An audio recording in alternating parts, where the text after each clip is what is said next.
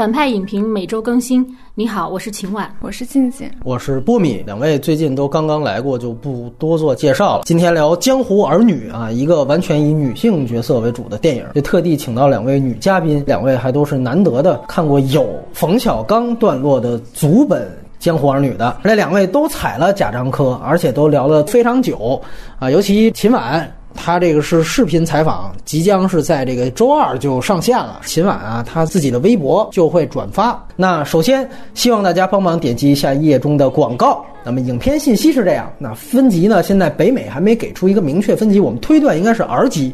片中有一段动作戏还是表现的挺狠的，而且见血了。那么另外呢，也是有不少粗口的。呃，删减方面呢，这个要再强调一句啊，就之前马后炮说过，冯小刚的戏份都被删掉了，只剩下一双手，其实还有一张嘴。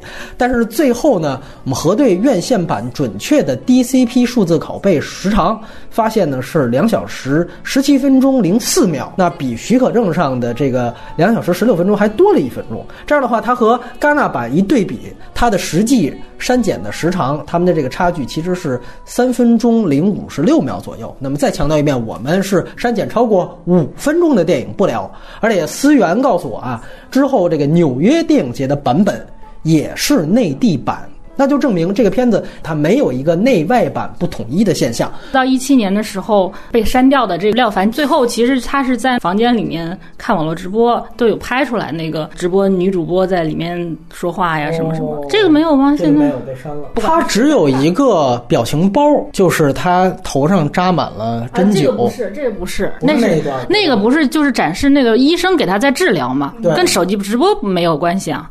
是另外一段对，那你看都问了，那我不懂这段为什么要删？他就是在那儿看，然后就是里面有女主播在那儿低俗吧？是不是脱衣服？我忘了有没有脱衣服了，就也是很很短的嘛。哎，那这个片子呢是没有彩蛋的，格式啊号称是多种素材汇集在一起的。一个二 D 电影，当然它是有胶片、有数字，甚至还有这个 DV 拍摄的等等。如果看过电影，知道里边有一个五湖四海的这么一种酒，就是把不同品牌的酒给倒在一起，然后大家一块儿喝。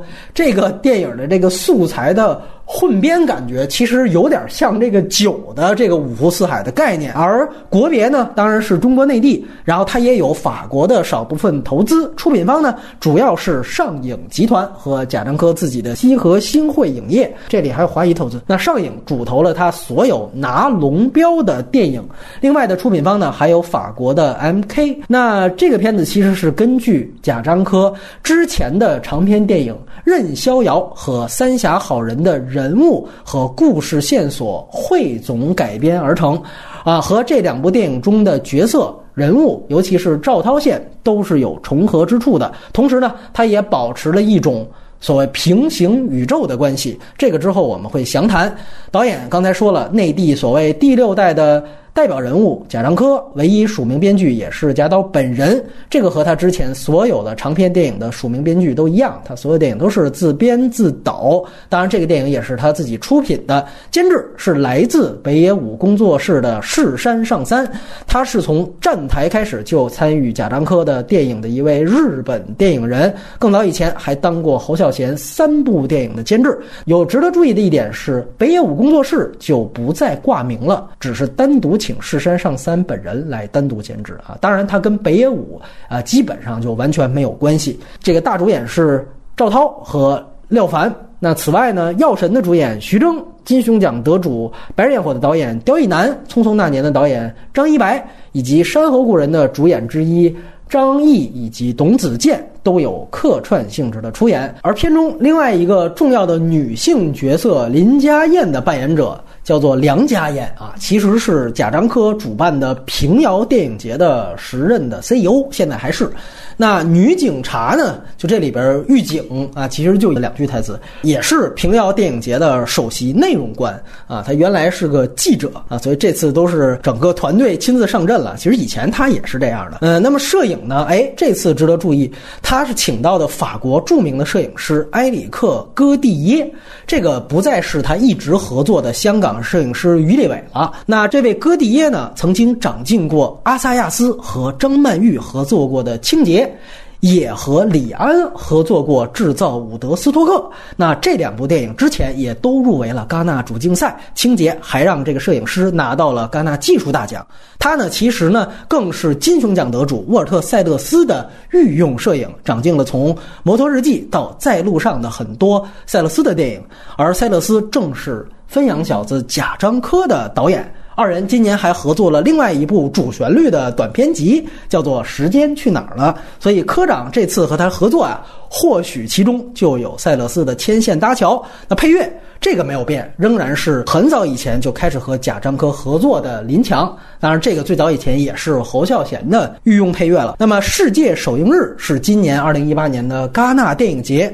电影呢入围了主竞赛单元，最终是颗粒无收。那和他同届竞争的，包括有李沧东的《燃烧》和柿之愈合的《小偷家族》，我们都已经出过长节目了。《燃烧》就是和秦晚聊的。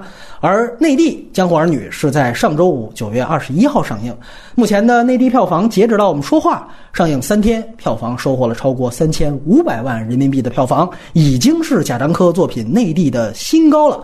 最终票房甚至有望冲击七千慢啊！当然，这个比最终拿到金棕榈刚刚之前上映过也删节的《小偷家族》还是要差一些的。那么这个就是所有影片的信息。接下来我们会插播最后录制的打分环节。还是想打七分，虽然我说了那么多缺点，我也很认同你说的很多缺点，但是可能是放在内地就国产片的语境内，看看其他的片子，就好像就是这部起码也是及格线之上的吧。除了那些暴力镜头不太适合特别小的孩子们看吧，其他的我觉得都都可以看。来，我们听听秦晚的。就是也是七分呢，就是加加减减吧，就觉得可看性还是挺强的。因为我也会很矛盾，我就是觉得，嗯，贾樟柯是不是应该拍过去的那些大家很喜欢的东西？但是他要拍一个情节比较丰满的一个故事片，好像也可以。就是我其实更好奇，就是他接下来到底要怎么转变，怎么走到下一步，他的终极的目标到底是什么？所以，就从观感上来说，这个电影我还是看下来还是挺舒服的。看了两遍的过程，还是有挺多挺受触动的地方和挺舒服的地方。你觉得推荐人群？推荐给女性观众啊，反正他们就是肯定很吃这一口了。我觉得太符合现在潮流了。女性就独立自强嘛，自己的情感什么的，虽然说是有很复杂的部分，但是她的这个人格的独立是更凸显一些的。我给四点五吧。但是我相信很多男性观众会喜欢看，就是他前面黑帮的那一部分，因为他拍的也挺港片质感的，所以我觉得倒不是说非得女性观众看。我个人首先这样说啊，我觉得呃一定要看任逍遥跟《三峡好人》，因为我们贴在前面说的嘛，嗯，跟告诉大家，就起码你过一遍剧情也行，然后这样的话你就知道我们后面接下来要说的是什么。啊，我就是还是那句话，我不是特别能接受一种表面的重复，表面的重复本身就是讨巧，然后除此之外，你去包装一种价值观的背叛。所以我觉得，如果这不是贾樟柯拍的。我可能不会这么愤怒，但是我是一个从《故乡三部曲》看过来的人，我真的是觉得，在天注定被广电灭了之后，他就已经彻底怂了。我也挺想问你们一个问题，就是现在还喜欢贾樟柯的，你们扪心自问，你们为什么还喜欢他？不要人云亦云，我觉得你们可以把你们的理由写下来，然后你去看看这些理由在这个电影当中还能不能找到答案。如果能找到答案，你说，比如我就喜欢贾樟柯的时代变迁，或者我就喜欢他铺符号，我就喜欢他用赵涛，那行，对吧？那我觉得你只要能找到你的答案。这个都可以，这是我想说的一件事情。大家都推荐了，我说了，男的看，女的也可以看。但是我特别提醒一句，就是像我一样，真正明白贾樟柯原来《故乡三部曲》的时候在拍什么的，然后也真正喜欢他那个时候内核的人，可能你们还没看这个片子的，需要做一定的心理准备。否则的话，我觉得被触怒的话，我觉得也不是特别好的一件事情。剧透部分，我先来聊聊电影的缺点。两位呢，先来聊聊优点啊，我们也差异化一下。那外延环节自然是回顾贾樟柯大部分的导演作品。那到时候有机会看时间吧。以下就是剧透线，那么静锦先来吧。有请。其实这个电影是优缺点都好明显的电影，哦，然后它优点很大的一个特点就是它有一个非常强有力的女性角色，嗯，然后她那个女性角色是有一个非常完整的弧光，由开始是她的江湖就是她的就是廖凡这个男人，然后到她寻找，然后她的江湖变成了甚至是天地和众生这种感觉。对，这是确实是在中国内地电影的荧幕上很少见到的女性角色。然后她在塑造这个角色中用了非常多的，我觉得详实的细节吧，就是比如说一个赵涛出狱之后在船上遇见丁佳丽那场戏的时候，就嗯敲门的时候，他立刻就站起来了。就那个只是在狱中多年的人才会有的行为习惯。对，对这个跟《肖申克救赎》的那个，哎，对，然后包括他的钱包被偷了之后，他的包一直放在胸前，嗯，包括他用了那个矿泉水瓶。比如说还有一个细节是，我也觉得非常有意思，是在影片开头的时候，就那个大哥死掉了那场，然后他们很多人到屋里去吊唁，然后这时候一个人进来，就是来说就怎么处理。其实那个人是个警察，但他没有穿警服。没错，其实他暗示是说，就在当地警方和这种地方的大佬其实是打成一片的，对对对，哎哎哎，等等这些，我觉得非常多的现实的元素都是非常值得去玩味的。还有主演的演技都还是蛮在线的，尤其是赵涛，还是我觉得奉献出了他可能从迎来最好的表演吧。哦，很高的评价，然后其实还有一点，我是觉得可能是最近几部贾樟柯电影中，他又回到了以探寻人物内心路径来写时代的一个电影。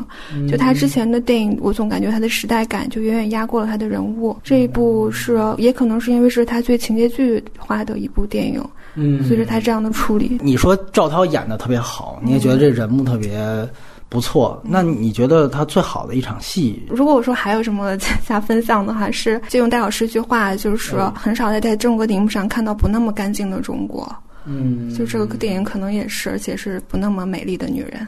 明白了，就很多人看完就也觉得特别被打动啊，或者感动的地方。你觉得从私人的情感角度，你有没有这样的情绪呢？嗯，我只是到最后，就是当赵涛从那个廖凡的手里抽出来的那一刻，我当时有一点触动。但是你说整个的私人的触动，可能是因为太一切元素都太熟悉了，就到还好，就还好。嗯明白了。那我们来听听秦涵，也先聊聊优点来。就是女性题材的这一部分，应该是大家都公认的吧？就是她之前的电影其实还是以男性为主，这一次其实赵涛饰演的巧巧这个角色就变成真正的一个核心的东西，然后包括他的自己的一个情感的变化也好，他自己人生的一个走向也好，是一个很完整的。然后这个其实是挺惊喜的一部分。当时在戛纳看的时候，我们也会想，就说今年这种女性电影的一个潮流啊，包括大家都在创作这方面，而且因为国际上的一些运动的原因，大家都会好像要更关注女性这个层面，从女性角度出发这样子。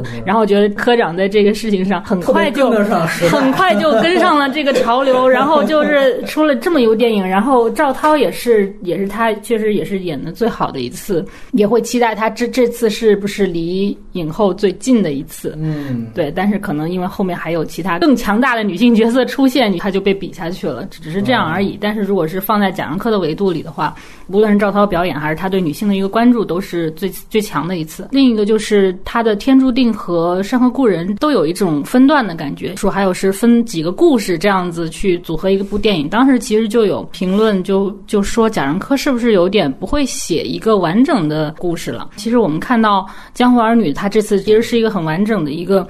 故事线，然后情节非常丰满。他这次也是证明了自己吧，就是他从不管是细节量也好，然后他的可信度的塑造也好，都很强，包括人物也很强，所以他在编剧层面还是很强的。然后还有一点就是他对于中国社会生活这种荒诞感的一贯的这种展示吧，又有一些仪式感，又有一些荒诞感，还是它的一种特点。比如说第一段就是零一年的时候，这个黑帮兄弟是在关二爷面前不打诳语的，大家又集体的去看录像机里的这个周润发的港片，包括那个时候拉丁舞可能还是酒吧里面的一个新鲜的事物。那个二勇哥的葬礼上面，然后那个拉丁舞的表演，就看起来非常的荒诞，但是其实对于人物逻辑和那个事事件的逻辑来说，它也是很对的。所以这个事情其实是非常有意思的，就讲一个电影里面非常有趣的一些情节的，它的一种抓取吧。到二零零六年的时候，我们会看到移动歌舞团，就会想到。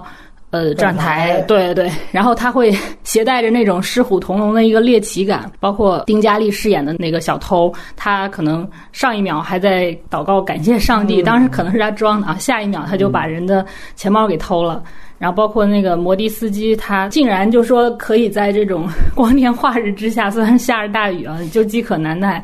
然后包括还有那些出轨的男人，在饭店包间里面居然能一抓一个准，这个就看起来其实非常荒诞，但是内在其实能看出来就是中国社会的一个各个层面的上的一些状态吧。然后到一七年的时候。呃，就是被删掉的这个医院的这个冯小刚医生，他是要求扫码加微信，咱们私下联系还能包治百病。这个是如果大家去看病的话，其实是会发现这是非常现实的一件一个状态。然后帮派里面廖凡坚持的那种先上主食再上菜的规矩，但是现在已经没有人去在乎了。当然，过往贾樟柯惯用的一些元素吧，什么比如流行歌曲啊，嗯，这个录像厅啊，然后包括他一些自己贾樟柯宇宙的一些元素的重现啊，这个。我知道，觉得不一定是是他的优点嘛，只能说是可能是他的野心吧，他想把自己的东西都给都给串起来。那我不知道，就说相比《山河故人》，赵涛这次。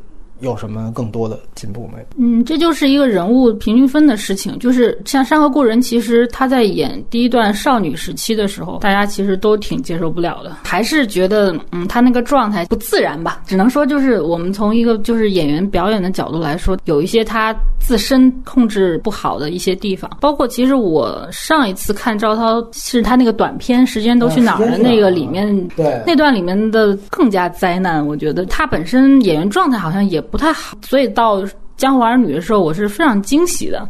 我觉得他好像就是突然之间就是找找到一个什么点了，或者是可能这个人物年龄跨度是一个正好的一个跨度，而不是说是跨度特别大。我要通过造型一下出来，我现在是个老太太，或者我现在是个少女，没有那么夸张。那他你会觉得他是一个人物在那儿，你从人物的角度去看，嗯，他的这种成长的变化是挺清晰的。但是咱们这么想，那个《江湖儿女》第一段。刚上来，他那个年龄应该也没有比《山河故人》第一段要老多少吧？因为他是零一年嘛，对吧？但是他的身份，他是个大嫂嘛，你在身份上还是不一样。就他可以出来，还是有一点气场，还有一点那种娇憨的劲儿也可以有。但是就是他是符合他的身份的，大家进入会比较容易一些。嗯，近您怎么对比这两个片子？赵涛就重新看一下任逍遥哦，呃，因为就是巧巧这个角色就是任逍遥那个生出来的嘛，对对对。但是你可以看出赵。涛在处理这两个所谓江湖女子的方式是完全不一致的。就是《逍遥》里面那个乔乔，就是非常的冲，就是你不是叫泡我吗？就是那种非常 挑衅式的那种年轻女孩的样子。但是到了这个江湖儿女，角色年龄相差不会太多，但是你能明显看出赵涛的处理是非常内敛的。就也许是他有更多的思考，或者他找到了这个角色的心理动机。我从这一点上，我觉得他的演技还是有进步的。回到我自己，我来说说问题。他其实这里面存在一个文本讨巧，而且是有一个重复套路的。刚才说了，其实这个片子对任逍遥、对三峡好人，它其实是有关赵涛故事线的一个改编汇总。啊，这个特别像是漫画里面这个平行宇宙的写法。我人物小传其实是基本一样的，需要改掉的是具体的动作和遭遇的事件。嗯，你像任逍遥，他其实发生在也是大同，然后赵涛呢也是大同这个大佬的女人，也叫巧巧，然后只是大佬呢是叫乔三，然后最后是被这卡车给撞死了。但是里面呢其实也有一个人叫郭斌，他叫郭彬彬啊，就是最后靠门上唱任逍遥那个三峡好人呢。也是赵涛到这个三峡去寻夫，而且找的这个她的丈夫也叫郭斌，他们都是从山西来的。那郭斌呢，其实就是在这个三峡移民当时的这个过程当中，是一个组织强拆队的一个小头目。他呢，当时的这个人物状态呢，也是已经移情别恋的，爱上了当时跟他一起干事儿的这个生意合作伙伴的那个女人。当时他说的是来自厦门的女子，也好像不太冲突。完了，当然了，这个也有具体的细节的链接，比如说赵涛在三峡也看见了飞碟，那么于是乎这里边直接跟徐峥就说：“我看见过一次。”你发现吧，就是说把这两段人物连起来，那他其实就是江湖儿女，他只是改了具体的动作，比如说三峡。好人里边，赵涛找这个郭斌，他是要离婚，而这里边呢，其实你感觉他找到他呢，除了讨个说法，其实他对他那个时候还是心里有感情的。就这个改编呢，这个关系就好比，比如说蜘蛛侠几版重启之间的关系，它大体的人物小传都是一样的，都是开始被咬，然后变身，只是比如说不同的是前版呢，我。讲被咬，那新版我就略过了，我不去讲这一段了。那你说这里边还有黑帮的，对比蜘蛛侠，那每一版他遭遇的反派和动作也是不一样的。所以这个其实是一种类似于漫画的改编拍法。我为什么说这个东西它不是一个新奇，而是一个讨巧？这就是说，因为你是在固定的人物小传上进行的重启和改写。这个就会比重新去写一个要容易很多。最典型的就是他其实省略了廖凡演的这个郭斌，他在三峡到底干了什么？好多人你只看过这个，就觉得这是不是欠缺交代？有人就理直气壮的说：“那你是你，因为你没看《三峡好人》啊，你去看了你就都懂了。他在《三峡好人》里干的不就是强拆，给人家当白手套什么的吗？”但是这个逻辑呢，就像。骂《小时代》电影的人，最后被粉丝反过来说：“那你得去看原著小说，这人家在原著小说里都写了一样。”就这个是一个不太成立的一个逻辑，因为你把很多的人物的过程，好像放在了你前面的一个前传里面一样，最后它变成了一种科长粉丝秀优越感的东西。就其实你很多人物的细节和过程，你已经省略掉了。就是我在《山河故人》的时候，我就说过，就他现在的这种电影呢。其实是只展现结果，没展现过程。你说他这次没三段式，他确实没有像《山河故人》那么表面了啊，还要有一个画幅变化。这个是他比较精明，他回到了站台的，就是我不加这个几几年的这个片头字幕了，我也不做这种更明显的这种时代转换。但其实本质上它还是三个时间节点，只是它没有显示字幕而已。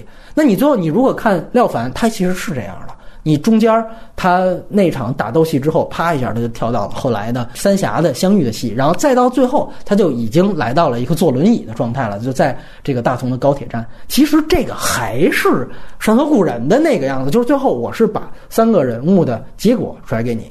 我个人觉得这个本身就是一种讨巧，而且我们都知道《山河故人》当时刚出来的时候，大家就说这其实是一个站台的升级版。那这部合着就是我改了《三峡好人》和《任逍遥》，你都知道他前期好评的作品就那几部，所以这等于完全其实是一个吃老本儿的状态。哎，我从另外一个角度切入，我加一点类型元素进去，我看行不行？这个我要强调，它和我们以前聊过的，比如说讲导演前作的时候，这个相似性它是不一样的。比如我们也说，那《逝之愈合》都拍家庭，都拍都有孩子视角什么的，包括李沧东，我们也说这是一个直接的平行宇宙的改写。这个和我们说导演有一个。统一的什么人文关怀，统一的切入点，这是完全不一样的。当你相似到这个程度，其实就是一种耍小聪明和讨巧的做法了。而且呢，我这里说的更细点，它很多细节是直接拿来用的。如果你真的去看这前两部，你再把这两部看一遍，然后你再去看《江华》，你就明白我在说什么。这就是我说的重复套路。比如说开场，立赵涛这个人物看见大佬之后咬廖凡一口，任逍遥的开场。他也是赵涛咬了这个大佬一口，那也都是在一个戏台的场子。他只做了一件事情换了，就是戏台上当年任逍遥演的是京剧，他给换成耍把式的。就这个其实是换汤不换药的。那你说，对于立赵涛这个人物，大家都觉得特别好，可是你出场这是很关键的。那怎么样让大家第一刹那就明白他跟廖凡的一个关系呢？啊，发现是你以前完完全全这个动作都用过。那你说这个东西它能作为一个加分项吗？包括都是有老大跟赵小涛跳舞的时候，老大这枪掉出来了。那其实他给观众的冲击力是一样的，就告诉这个人其实他不简单，他已经不简简单单的是一个古惑仔、一个马仔的形象，他其实背后可能有更厉害的这样的一个利益关系存在。就这种对于观众信息点的暗示，通过的手法是完全一样的。那你这等于把你自己原来的用过的东西又翻拍了一遍。这个我记得最早以前我看斯科特他聊他的那个黑雨的时候，就有有人很客气的问，就说你的黑雨里边有一段是发现那个浴缸里边好像有一个照片，说这个是不是你自我致敬你的《银翼杀手一》？因为也是有这样的一个通过照片来破解线索的。然后斯科特就骂了脏话，就是说我非常痛恨我自己。重复自己，他是抱着粗口说的。他说：“我们想一定不要再用重复的套路。我希望有一个希望，但是他说我确实那个时候创作枯竭了，最后我没办法因为那个拍摄进度赶着我，你每场戏你必须都要做，所以他说没办法，我我就只能用我原来用过的这招。所以他说你们千万别他妈把我觉得这是一个什么他妈致敬，他说这就是我没招了。其实。我觉得有的时候大家真诚一点，像雷迪斯科特这种，我觉得就很明白。而且我们最后你可以看到，最后他黑羽其实大量的重复的是这个《银翼杀手》的套路，他还是用的日本的那种东方主义的那种美学，他的评价就完完全全不如《银翼杀手》。这一点上，作为导演来说，不能说把它就单纯的理解为一个说什么贾樟柯宇宙，就把它给拔高，把它觉得这是一个特别牛逼的事情，这不是什么牛逼的事情，这是一个导演创作枯竭的体现。啊，我觉得这一点我不能因为说啊，他不是雷德利·斯科特，是我们贾樟柯了，咱们就得护着他。我不这样觉得。而且另外呢，就是他用的这些素材，之前季锦做采访的时候说，他前面用的是《三峡好人》的素材，其实不止开场的第一个镜头，开场的所有的纪录片的素材，其实来自于公共场所，第一个镜头是完全一样的。我要记得没错的话，是公共场所第十七分钟，你去找资源去看，只是可能你下的资源，它那个画幅它裁了一下。那三峡好人的素材就更别说了。这个你比如说，大家我们去讲，如果好莱坞去做一个已经消失的景观，它可能会通过特效或者通过布景。它这里面的一个方法呢，就是我把三峡好人的时候，其实是他当时拍东的素材。当时他去三峡是因为要给那个画家刘晓东去拍东。他其实是用了好多拍动的素材，然后把这里面做一个组接。你包括为什么我对赵涛的表演有一些保留意见？开场大家记得他进屋里面，他有一个打苍蝇的镜头，那个镜头其实我觉得特别奇怪。后来呢，我再去看《无用》里面也有，就是他其实讲的里面一个裁缝，他去跟着这个人物，然后到家里面，他有一段非常相似的打苍蝇的情节。贾樟柯呢，如果你看过他所有的作品，你再把这些作品串一下，你就会发现他有一个非常常用的做法，就是他在拍剧情片的时候，他让演员就是对他记录素材直接有一个踏写。这种踏写呢，本质上在《二十四城记》里面。是他作为了一个，就是他标新立异的一个东西去表达的。但实际上，因为《二十四城记》当时拍出来，大家都不认嘛，你那个东西太差了，所以呢，他后来没有再把这个作为一个多牛逼的东西，说我是实验性东西弄出来。但其实他把这个东西作为了一个他省事儿的一个做法。这个其实在这个电影当中是大量的出现。如果你看过《东》，看过《无用》，看过。公共场所，你看过他以前所有的电影，你包括你再把他我刚才说这些电影都再串一遍，你就会明白他这里面重复的比率已经不是说一星半点，他不是说是瑞和都拍家庭，不是这个问题，他不是这个层面。然后呢，你包括说这里面他和他父亲的关系，为什么我说他赵涛这个人物小传，他跟任逍遥其实是完全不冲突的。任逍遥里面他都是一个。在效益变差的厂子里面，然后其实都是二零零一年《任逍遥》里边，他只做的标尺是那个奥运会，当时那是二零零一年嘛，申奥成功。但这里面你注意一个细节，就是赵涛他们当时给那个遗孀有一个钱，他那个钱上用的那个报纸包的那个报纸上面写的标语就是奥运会申奥成功，我们胜利了。通过这些符号，你会发现其实他们所处的时空是完全一样的。其实他用的人物小传是完全相同的，我们就说，那你作为编剧，这个太好办了，你人物小传不用重新写。所以我觉得他其实已经到了一种自我抄袭的程度啊。另外一个，我觉得是他整个主题表达的全面降维。贾樟柯，大家评论界喜欢他，包括他自己标榜的有两点，一个就是他对于日常人物、日常生活的展现，他通过在平民的日常生活当中，把一些看似不经意的东西组接成《清明上河图》。为什么我们老讲站台是一个？平民史诗，它达到的这个效果就是这样的。你看那个电影的人物多平常，不就是一个破败的文工团，然后效益差了，你们得出去接私活去。他碰上的事儿也都没有多奇观化，都多狗血，杀人了吧，放火，他没有，他都是一些很琐碎的事情。但是他通过对于平常的人物的日常生活的表达，最后去传递出从改革开放到六四这十几年的整个中国社会的变革。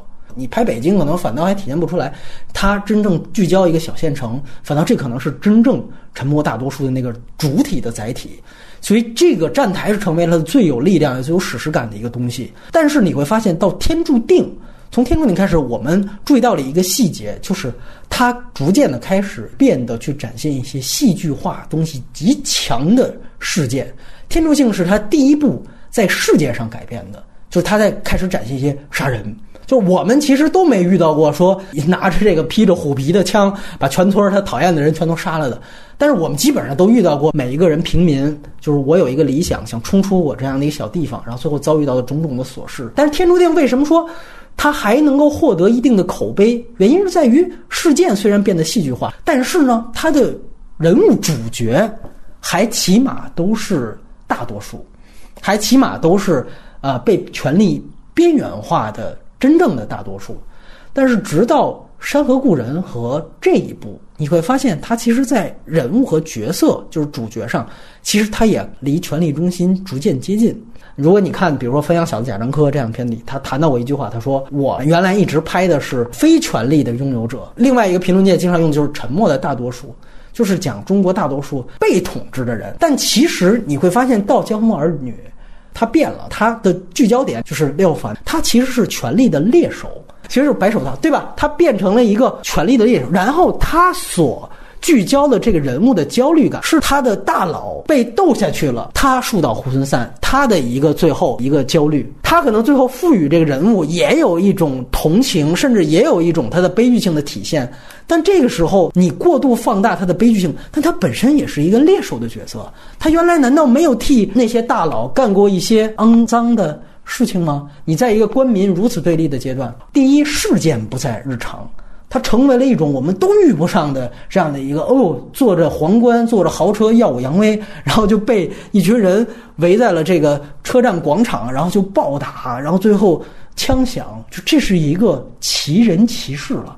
这个人也不是沉默的大多数了，他把黄金兄弟该干的事儿给干了，他拍了古惑仔，就是其实你在讲的不再是你，你在替沉默的大多数站台了，你现在站台的是权力的猎手，你这一步用廖凡来演下一步就可以吴京来演了，所以我觉得这个其实是一个，包括我们再去看建立他人物弧光的那四连击，出狱之后的四连击，其实你会发现越到后面。他所执行的那个事儿，呃，去讹钱去，或者说去这个调虎离山去，你会发现到讹钱这儿，他就已经变成一个奇事儿了。他不再是一个日常的站台里边的一个文艺少女所遇到了。你包括有一个细节可以对比，就是站台里边当时遇到一个情况，就是他们文工团的人去找一个煤矿吧，他就说你们这儿要不要演出？那些男的就说，哎，要不然你给我们跳一段，跳个火辣的。团长就让他们俩就跳。跳完了之后，然后他说：“哦，我们俩不是管事儿的，你得跟我们头去谈。”他说：“不是管事儿的，你们让我跳。”其实这一幕是非常狠的，他其实就是对于女性的一种剥削。但是你说那一幕，他非得表现出我是要强奸你，并没有。他其实展现的这种性剥削是非常日常，但是在这种日常当中，他的这个力量是非常足的。而到江湖儿女，你觉得摩的，哎，咱们得野合一下。但其实这个就变成了一种类型片的拍法。到那儿，我自己买票看的，大家是笑场的，就看笑话。你包括他去调那个张译的那一段，就大家是觉得这是其实这是一个类型片的东西。就他其实已经把它变成了一个奇人奇事。我们必须得注意贾樟柯他在视角和他拍摄方法的一百八十度的转换。我觉得这个很多人就还是在谈贾樟柯不变的东西，他其实包装了一个他根本性的价值观的颠覆。我觉得这一层反倒是更加应该值得注意的。你包括对于廖凡的写法，就是说他把廖凡这样的一个黑帮呢，他只写成一个跟不上时代的一个人。我们知道老炮儿啊，冯小刚主演的老炮儿当年是致敬了他的小五，就是你感觉这一部廖凡的人物小段反倒回去致敬了老炮儿。就是他其实，在讲的只是聚焦于这个人物，原来是风光过，现在跟不上时代了。比如说，他有细节是，他仍然还在抽烟，完了，刁亦男送给他一个雪茄，说现在大家都抽这个了。结果呢，他说哟，雪茄刀我没带，哥儿几个把那个弹簧刀都掏出来了。他通过这个方式去交代他。落伍了，包括啊，原来我是在那个火车站打斗，完了现在我我就被关在那个囚车里边，我又看到火车站，最后我坐着轮椅，我还看到火车站，就你感觉他塑造的这个感觉是一个雕栏玉砌应犹在的感觉，那你这是觉得他这打斗是一个曾经的这个辉煌岁月？就这个拍法可不是一个批判的拍法，包括说以前都是先上菜后上主食，然后他把这个东西给砸掉。你在那一刹那，你不觉得贾樟柯在讽刺这个人物？他就是像写老炮儿一样，你说这人物身上好像代表了中国一些传统价值，然后这些传统价值在一些小年轻的面前。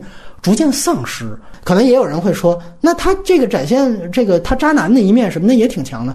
他的问题就是在这儿，他避重就轻，他把他所有的廖凡的负面的问题都给归结到了儿女情长上。我那马仔开着宾利，我是什么感觉？确实这是一个主观的负面的表达，但其实他引导他的是，只是让你觉得，操，人家女的对你这样，你啊怎么还说这种话？就是其实是一个真的是一个爱情片的一个逻辑，而这个人物他没拍出来，他回避的东西远远不是爱情片所应该逃脱的这种原罪式的东西。贾樟柯啊，他那么聪明的一个人，他绝对意识到这个问题，所以他我就干脆不谈。哎，咱们就别聊这个，然后我把观众引向到另外一个东西。他他就是这个目的，其实所有他就是这个目的。所有看完的人都是在讲爱情这部分对他的刺激，他其实也做到位了。呃，对于观众来说，比如尤其女观众来说，她觉得一个男的导演，他愿意这样子去呈现一个男性的弱点，就是对，就是不管是他。感情上的扎了他也好，然后因为自己自尊心，然后就是或者去找了一个其他的女的，其实是为了自己，呃，就是还能过得好一点。道德上来说，他不是说爱那个梁家燕，而是说我为了吃个软饭这样子，就是这这个男性的弱点已经体现的就淋漓尽致了。就是一个男性导演能做成这样，就其实对于女观众来说，他觉得其实是就是很好接受，然后也觉得他会很很真实的去展示男性弱点。但是我们必须得想到一点，就是。他把这个人物可是放在了一个黑帮的人物身上，你不是无非就抱怨贾樟柯原来他有一点有点社会批判，现在人家讲儿女情长了，人家拍爱情片，这怎么就不行了？你不去导演人家变呀？问题在于你的爱情的这样的一个感情，你其实把它赋予在了是一个黑帮人物的身上，而这个黑帮人物，你其实做了故意的抽空背景，而当你抽空背景的时候，你把。模糊的道德感也屏蔽掉了，你只是点到为止。当你点到为止的话，大家最后最终脑补的只是信息量，但你很难会有人进一步去想他真正缺位的这种道德的模糊感到底是什么。就这里面，我们去想一想，他的那个原来的大佬开始就被捅死的那位，当时交代他已经去开发别墅了，而且呢，这个片子讲的是零一年。那如果我们看也拍零一年大同的任逍遥的话，你会发现，那那个时候大同。在贾樟柯的世界里面，其实是已经开始一个城市化改造的一个大同。这说好听的，说不好听的，就是中国的房地产的一点零的圈地运动，在这个城市已经轰轰烈烈的展开了。厂子为什么要搬去新疆？这些效益差的厂子为什么要解体？这些人要下岗，因为你们对 GDP 已经没有贡献了，而取代你们的东西，其实就是要进行新一轮的地产开发。像这里面的这个他的这个大佬所进行的一样，那么开发的时候，其实带来的就是强拆，这些人必须得走，那不走怎么办？做思想工作是不可能的，所以才会用到这些黑帮。很多人可能会说，他写他是这个打手形象了，不就是那场闹鬼的事？但是你想想，那场戏其实他表达的还是一种好像黑吃黑。嗯，然后呢，他通过闹鬼的这个梗，其实激起的还是观众的一种觉得这是一个挺好玩的事儿。包括他还加了一句说：“哎，看来这个谣言传的还还挺有创意。”他其实激起的是一种。就是港片黑帮片里边黑帮之间的那种对话，你应该去问问他那个别墅究竟是拆了什么去建的那个别墅，然后拆了的时候你用不用廖凡去做打手？这个是一个真正你基于真正现实的一个东西。而且任小磊还有一个情节讲的是大同当时发生了一个爆炸案，那爆炸案是人为的，死了四十多个人，一个非常重大的爆炸案。就是其实当时如果我看完任逍遥，我会去想啊。你这个片子怎么去体现这个廖凡的衰败？是不是可能，比如说原来大哥死了，大同就是我们的，结果出来这么一个爆炸案，哪怕不是你干的，但这时候由于比如中央领导高度过问了，因为在中国这个体制是这样的，一旦高度过问，我们马上展开严打，包括它里边也提到。大同当时搞了一个巨大的严打扫黄打非的工作，影响到了呃任逍遥里边那个按摩馆。你是不是经历这次严打，一下子就是你跟警察的这样的一个原来打成一片的这样的一个关系，马上就得对立起来了？嗯，他这里面其实有一个挺奇怪的，就是你看老万原来跟他打成一片，但是后来赵涛被逮起来的时候，审赵涛的坐在对面的还是老万。你给赵涛那段演技特别多，我都没意见。赵涛啊，这就是我我干的什么的，感觉他扛事儿。但我第二遍看的时候，我想的是这警察的逻辑，其实你他妈什么都知道。对吧？你就天天跟他们一块儿喝酒打牌，你什么都知道，你在这装什么孙子呢？对不对？你这里又没外人，你这儿一公审大会有电视，你装一下是吧？什么的，你在这装什么？那一定是有一个社会的环境变化导致了他们必须分开。所以这些东西的缺乏，就是让我觉得一旦补上，其实就是更大的问题。所以我们必须要问一个问题，就是赵涛和廖凡他的这个黑帮属性。是不是同时带有白手套的属性，也就是我说的权力的猎手的属性？如果有这个属性的话，你为什么没有去强调？另外一部分，我希望去对比的是，他这里面又塑造了一个跟山恩和故人一样，他觉得好像是对于传统价值的呼唤，觉得现在的年轻人都把传统价值这个全都冲击走了，给毁坏走了。就这个，我是特别惊讶的。就大家想想，这里边的年轻人和真正的沉默的大多数。他好像被塑造成了一个反面的形象，而如果我们在这样的一个语境下去对比任逍遥，其实你会发现他跟任逍遥讲的完全是颠倒的。就任逍遥里面展现的是零一年的大同的年轻人，乔三就相当于廖凡的这个角色，他在那个片子里面其实是一个反派的角色。他的反派体现在哪儿？他体现在于他对于年轻人其实是有一种禁锢的产生。任逍遥有最让大家印象深刻的两个镜头，就分别出现在这两个年轻的主角上面。一个就是赵涛，他想从那个车里边冲出去去见他的所谓真爱吧，然后呢被这个大佬给推回座位，然后他再站起来又推回，这个动作重复了十几次，最后赵涛都哭了，还在推，然后最后赵涛只能认命了，最后哭着去表演那个蒙古王九的那个舞蹈。那这个时候，大佬是一个。倾压这个年轻人的形象，而另外一个镜头也是即兴发挥，真爱对象那个男的古惑仔骑着摩托上坡，结果一直上不去，最后推了好半天的力气，也是非常长的一个镜头，那个摩托才开上去。这两个镜头其实产生了一个非常大的表意，就是在讲当时那个时候的年轻人其实是被困住的。这个困住呢，可以是一个具体的对象，比如说赵涛所面对的这个大佬。也可以是一个抽象的概念，比如说看似很简单的一个山坡，它就是骑不上去。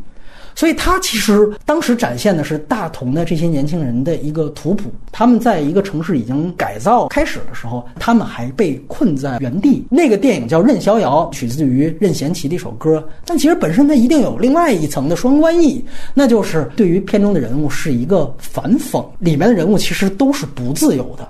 他们向往任逍遥的状态，但你再看看《江湖儿女》，同样是大同，同样是零一年，还是叫巧巧。这次他站在了权力的猎手这一边，然后他把年轻人刻画成一个 YMCA 那首歌用的非常的鸡贼，就是他突出那个央曼的那个台词接的那场戏，就是这帮年轻人把那个廖凡给打了。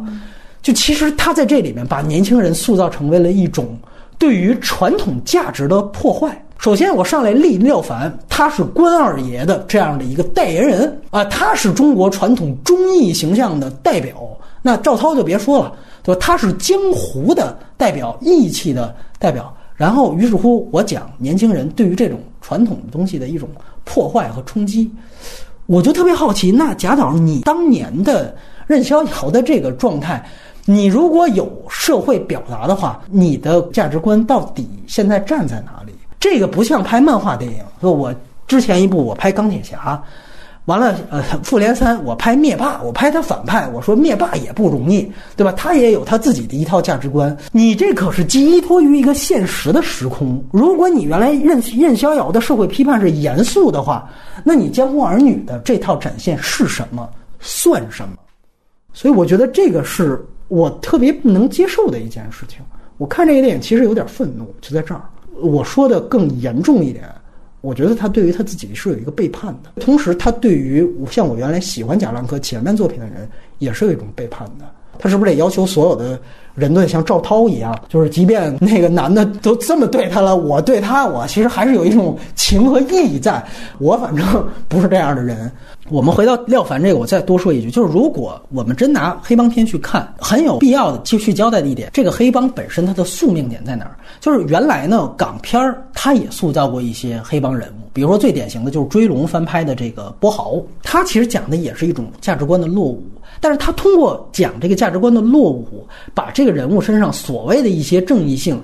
给打磨下去很多，就最后其实你通过去讲这个黑帮和官的关系，波豪那个人物他完全是一个底层，所以他怎么打上来，他就相信我是用拳头打上来，他认为所有的官员也都是可以被行贿的。香港很有意思，原来港英政府是放任这个底层不管的，尤其像九龙城寨那种地方，英国是不管的。但是呢，后来香港建了廉政公署，它整个从制度上开始改革，它那一套原来腐败的东西，英国也开始逐渐重视这个地方，它成为了一个法治的典范。波豪跟不上时代，所以最后他被淘汰了。这是一个非常典型的通过一个黑帮人物去展现一个时代图谱。但是你在廖凡这儿，你完全看不到，你只能通过脑补。而且这里面就带来了怎么说另外一个问题？大家想想，如果照这样的一个写法去写廖凡，那他的矛盾可能应该是政府来找他。说下面我们要去拆迁，有一批人就是不走，那我们政府不方便出面啊，你去帮我把这事儿铲平。他这个人物，他处在中间，他所面临的道德感的焦虑或者他的这个疑惑，难道不是因为也许这些人就是街里街坊看着我长大的一批人，但是现在我带着手底下的马仔，我冲过去我要动这些人，我要打这些人了，那我是什么想法？我该怎么想？如果你真的照一个黑帮片，你应该这么写。你应该真正展现官民矛盾，你也真正应该展现它的社会结构，什么都没有，你只是把它抽象的附加一个意，一个情。就是我这样说，就是贾樟柯的东西啊，当他失去了社会批判和社会揭露功能之后，你到最后看，他就有点变成鸡汤了。就这个是从他山河故人到时间都去哪儿了，其实是最典型的。就他最后，他最后，你只发现他提炼金句，就是啊，每个人只能陪你走一段路，他就变成韩寒了。我个人觉得，你拍黑帮片，你哪怕类型片，不好可是商业片，你应该是那样去做，但是他完全没有。啊，另外一个呢，就是工艺程度。有待提高，这个我一分为二。我觉得他已经相比他前作有提高了，这个我优点部分也会去谈。因为他这次换摄影师了，你也看出他有点想，哎，我不要于立伟原来那种架在那儿。原来业内有个梗，说贾樟柯的东西摄影的活儿特别好干，就把机器架在那儿，摄影师又去吃盒饭，回来之后把机器一关就行了，这片子拍完了，这是一个效果。但是其实他讲的就是没有任何调度。现在呢，贾樟柯他注意到这一点，就是我也不像原来那么锋利了，我也不爱拍纪录片的东西了，那怎么办呢？我就。就在摄影上注意点，但是我个人觉得呢，显然他现在如果想做类型化的东西呢，他的这个工艺还应该跟得上。呃，最典型，我举个例子吧，就是两场对话戏，一场对话戏就是开头他找应该是一个群演，大佬死的那场戏，廖凡过来慰问，这个就是类型片拍法，他要通过慰问的场景去告诉观众这场戏到底发生什么，也就是说他这个大佬是怎么死的。于是乎呢，他有一场握着老乡的手，应该是一个这个前辈，那个老乡就告诉他。啊，这个大佬什么又先喝酒了，又先凤凰台招待什么香港客人，说了一大串儿。那个镜头在那儿杵着，一点都不动。老乡那个台词啊，应该也是群演，就还是他还觉得原来我像站台一样，随便找俩人就演。但是你这个时候你典型你是要背台词的，你就感觉这个老乡说的也不是那么习惯。整场戏他镜头还不动，这场戏就显得特别的单调。如果观众特好奇盯着他这大佬怎么死的，那你可能不在意这事儿。但是我不知道，比如说像戛纳那批观众，那他是不是在意？评审是不是在意？那，我觉得这个最后也应该有一个体现。另外一个其实就是小旅馆那场戏，小旅馆那场戏呢，大家其实可以去对比，就是《三峡好人》他重写的那场戏，就是《三峡好人》他最后找到丈夫，其实是在三峡大坝旁边，实际上是有一个奇观的，一个是没建成的大坝，然后另外旁边是有一堆应该是防波堤，奇形怪状那种石头。他通过这个东西，其实有一种人物心境外化的感觉，然后去交代赵涛的这个台词。而这一部戏里边呢，就放在小旅馆里边，那个戏其实也是他镜头基本没怎么动。呃，我要记得没错的话，是廖凡中间人物动了一次，他开始坐在对床，完了说到一个关键情节，他坐过去了。但是我个人觉得，如果你在这个时候给予人物的一些特写，包括景别的变化，我觉得可能会更加。呃，充分一些，尤其是如果你贾樟柯你这么爱埋符号，你们你之前如果埋过一些符号，你在这里面有一些符号的特写，是不是可能会更有力量一些？你包括他后边挂一个霓虹灯，那你这是三峡吗？你这你这跟哪儿你也都能拍。所以我是觉得，你单看这场戏，最后他没办法，他只能靠俩演员吧，就是廖凡跟赵涛，人物情绪确实那场还不错。大家可能觉得。那个情节又挺关键的，就过去就过去了。但是我觉得，就是表演和人物状态的好，不能为他摄影调度上的差来背锅。这就看你跟谁比。我觉得你跟院线的比，这已经不算不错了。你要跟戛纳的比，对吧？那咱们以前都聊过，那个场刊最高的和最后拿最高奖的，我觉得这是显而易见的。我们说贾樟柯现在要转型了，那你要是转型，你去拍商业片，那我们拿商业片的要求去去看你，那你这个工艺程度上，你其实还是应该啊更提高一些。我觉得基本上也就这些，已经说的挺多了。问秦婉，对秦婉往往是有不同意见的。来来来，呃，我其实刚刚听你说的这一部分，我就想到贾樟柯，他好像也是从一一年就开始说要拍《在清朝》吧，他一直说的他是要拍一个商业片。哎，没错。所以其实怎么说呢？这么多年他也没开始拍。他说起来就是说我还有我这个时候我突然又有一个新的灵感，我想先拍这个，然后于是他就拍了《天注定》，拍了。山河故人到江湖儿女，其实他这个变化也是很明显。就像你刚刚说的，他就是想往大众化、能接受度高的这种商业片的方向去转。比如说，你说他对自自己过去的一个背叛，我觉得这个还是你，因为你能很容易去很很敏感的发现他就是阶层的对立的这件事情，他站在哪个角度，其实你能看出来，但是其实大众。不一定能发现这件事情。呃，影评的角度，我们一步一步看，其实我们知道他的内心来说，他一个是肯定是要往商业片方向转，另外一方面他自己的一个身份的变化，他从原来一个边缘的小镇青年，然后要他现在已经进入主流了，进入跟这个主旋律的东西打交道了，他要成为一个大众向的导演，那他有的是他的那个角度，必然可能他自己不自觉的他也会变化。其实来说，他还在一个。对自己的这个就是这个变化的一个波动当中，他可能不能，他可能不能完全就是整个拧过来。其实我相信他，如果真的说他要拍一个那样的商业片，可能他会就是你刚刚说的那个东西，他会体现的更明显。嗯，因为因为他现在就是站在这样的一个位置上了，一个感想吧。就那你会发现，李沧东还当过文化部部长呢，他拍东西他他也没有这种变化。然后《失之愈合》，你看他那个《小偷家族》，其实在日本成了票房爆款了，那在商业上是很成功的，对吧？其实你就发现这个中日韩的三位这种戛纳一哥啊，就是其实他的背后他们自己的这种变化也好，他的那个就是他他影像呃，就是说电影上的这个成就，或者说他站的一个角度也好，就体现了咱们三个国家不同的一个状况。在韩国你当了文化部长，跟在中国当。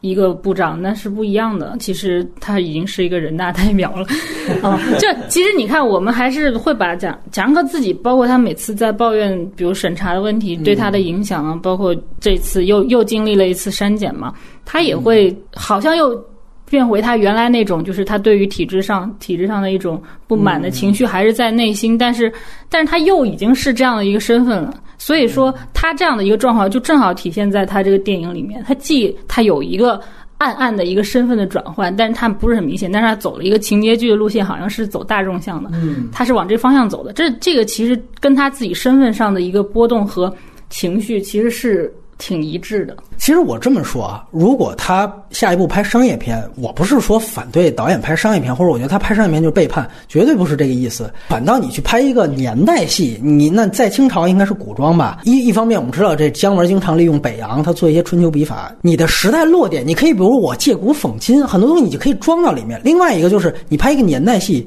你就不用去涉及到这些问题。现在我觉得他《江湖儿女》最大的一个问题是，你拍的还是原来。你曾经否定过的那个体制所抛下很多沉默大多数的那个动荡时代，完了，你现在换了一个视角，这个其实是我不太能够接受的。就如果你反倒你直接去拍在清朝，我这里我也留个他在清朝那影片做的不错，看他现在访谈提到的一些概念，他说我不想要清宫剧的那些东西，你要真能达到那个效果，我会欣赏的。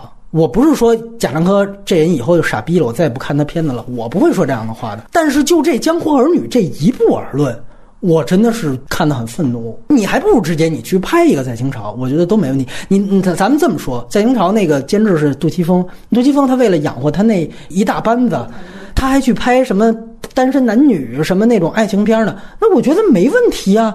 但是你不能说，哎，我在拍一黑社会，然后我说那个游泳啊，他那角色，哎呀，他也是不容易啊。他其实这个苦口婆心呐，你们香港人，咱们就得这个配合中央。我操，那你要看这，你不得看懵逼了吗？对不对？其实他现在贾樟柯干的是这件事儿。对，我我问你一个问题，就是你觉得贾樟柯现在的状，这个电影的变化，比如说和冯小刚拍《我不是潘金莲》，你觉得跟那个电影就是有什么样的？比较的地方吗？是是这样，就是冯小刚呢，他呢原来没有那么决绝。嗯，冯小刚原来说是平民起家，你提到这点其实挺对的。为什么他们俩凑一块拍电影还给删了？对，但是呢，冯小刚有一点就是冯小刚原来就没有自诩是一个说白是一个电影公知，他原来不是这个形象，他原来是你们第五代都去呃探讨宏大史诗，我就拍老百姓爱看的喜剧。冯小刚跟成龙一块开通了贺岁档这个概念，他其实是一个中国，你要说他有贡献，他是一个商业片上的贡献，是一个工业贡献。那最多就是原来他拍的商业片的东西是拍给老百姓看的。呃，是拍给底层平民乐的。后来呢，他就有点儿又开始觉得富人也不容易了。你只能说这是一种商业片内部的质量的，尤其是私人定制吧，是质量跟视角上的变化。这个变化呢，它没有一百八十度，它这变化有点像郭德纲，人家开始人家就是我就是俗，贾樟柯可不是，贾樟柯上来小五，我操，那是说号称马丁·夏斯都看傻了。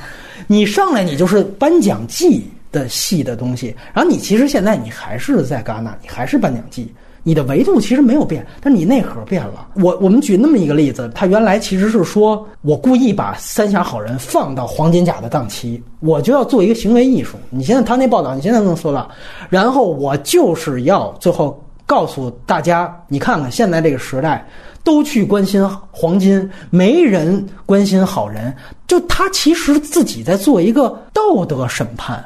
就是我是好人，你们是拜金。他自己做这道德审判，所以如果有任何听众觉得我刚才对他说，你其实是用一个好像有点道德价值观的标准去绑架贾樟柯的话，贾樟柯自己原来可自己往上凑。这黄金这这可不是哪公关给他想出来，他肯定是他自己脑袋里蹦出来的。大家就觉得现在他也各种路演，也各种什么，包括跟淘票的合作，这票补也挺猛，是吧？趁着最后这一波热乎劲儿，对吧？你看他干黄金的这种事儿，他一点都不带少的，就是他身份变换之后。他成为了他当年反对的人，就他成为了一个权力拥有者。我觉得呢，你要不然说这是人都这样，有人是这样，人都这样，但是必须得强调一件事情：现在大家对于《江湖儿女》的口碑可不是人都这样，可是觉得科长还是原来很有独立电影界的精神教父一样，在还在用一些伪概念在去吹捧这样一个已经变质了的导演。我们这么说，第五代。当年，哎呦，张艺谋拍了《英雄》，那就被骂成臭狗屎了。陈凯歌无极，你就上吊吧，你就你就别活了，对吧？那个时候大家怎么对第五代的？哦，现在第六代变质了，大家还觉得他是精神教父呢。这你怎么不说双标了？如果你说人就这样，那张艺谋人家拍英雄有问题吗？我们下一步就聊张艺谋，咱不能双标啊！到贾樟柯这儿，而且好多概念都是错的。什么叫独立？上影集团从他第一部拿龙标的片子《世界》就开开始投资。美国有独立电影界概念，那是独立于好莱坞投资的，指的是它的资本没有任何好莱坞六大，原来是八大的投资，这个叫独立电影界。你上映都不是说华谊那种国企。你国企都参与了，你投资，你你能叫独立吗？原来叫说有说什么地下电影教父，地下电影什么意思？地下电影是非法电影，它是没有龙标的。他从第四部开始，他就拿了龙标，这些概念全是错的，还在用这些概念去吹捧一个已经变质的导演。大姐，你们闹清楚这些东西是什么了吗？另外一些人就是现在吹捧他符号学的这个东西，这里面的这个符号，我觉得是贾樟柯这几部里面用的符号最最没劲的一次。啊，这个我觉得是挺让令人发指的。就是时间越靠近现在，甚至未来，它拍的越差，它的整个形式感全都陷在了记忆的泥沼里面。你铺现在的符号是什么？就是赵涛拿出一个导航，完了之后加微信啊，加微信虽然没有，但是里边你剩下的也有啊。走了，这是用微信的通话。完了，安那个监视器，就这些东西，实际上是一个。